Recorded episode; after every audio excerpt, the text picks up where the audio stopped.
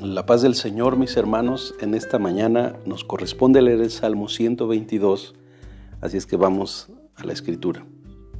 Salmo 122, cántico gradual de David. Yo me alegré con los que me decían, a la casa de Jehová iremos. Nuestros pies estuvieron dentro de tus puertas, oh Jerusalén. Jerusalén, que se ha edificado como una ciudad que está bien unida entre sí y allá subieron las tribus, las tribus de Jehová, conforme el testimonio dado a Israel, para alabar el nombre de Jehová. Porque allá están las sillas del juicio, los tronos de la casa de David.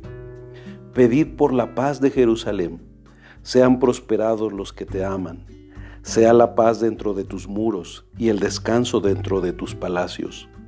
Por amor de mis hermanos y mis compañeros, diré yo, la paz sea contigo. Por amor a la casa de Jehová, nuestro Dios, buscaré tu bien. Amén.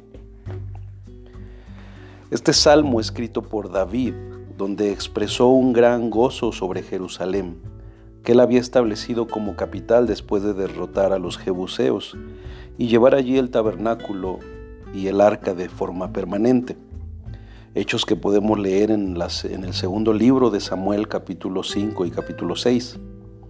El deseo y oración de David fue cumplido temporalmente durante el reinado de Salomón su hijo. Es irónico que Jerusalén, que significa ciudad de paz, haya visto más batallas a lo largo de la historia que cualquier otra ciudad del mundo. Y proféticamente el deseo de David no se cumplirá en su plenitud hasta que venga el príncipe de paz para reinar de forma permanente como lo ha prometido, eh, como el prometido rey davídico. Los primeros cinco versículos declaran el gozo por la adoración. A la casa de Jehová iremos. Es un término empleado para referirse al tabernáculo, no al templo que Salomón edificaría más tarde. Los otros cuatro versículos son una oración por Jerusalén, una oración sumamente apropiada para una ciudad que es la residencia del Dios de paz.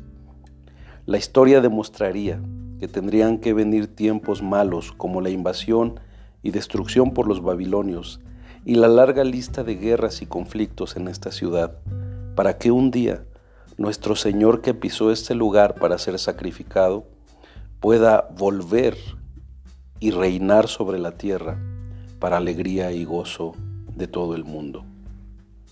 Oremos por la paz de Jerusalén. Oremos porque un día regrese nuestro Señor y por fin pueda reinar la paz, no solamente en Jerusalén, sino en todo el mundo, bajo el reino milenial de nuestro Señor Jesucristo. ¿Qué importancia le das al hecho de congregarte en el templo junto con otros creyentes para alabar a Dios? ¿Realmente te sientes contento cuando vas a adorar a Dios junto con la congregación? Que hoy valoremos la importancia que tiene el dedicar un lugar como centro de adoración en donde podemos con libertad levantar nuestras alabanzas al Rey y podamos decir como David, yo me alegré con los que me decían, a la casa de Jehová iremos. Vamos a orar. Señor, gracias porque como congregación nos has permitido tener un lugar donde reunirnos. Eh, sin importar las condiciones del lugar, sabemos que es un lugar dedicado para ti. Ayúdanos a conservarlo y a ir con gozo para hacer el propósito para el que nos lo has levantado, que es un lugar de adoración y de oración, donde nos alegremos para levantar alabanzas y adoración a ti. Amén. Que tengan un excelente día, mis hermanos, hombres de integridad. Bendiciones.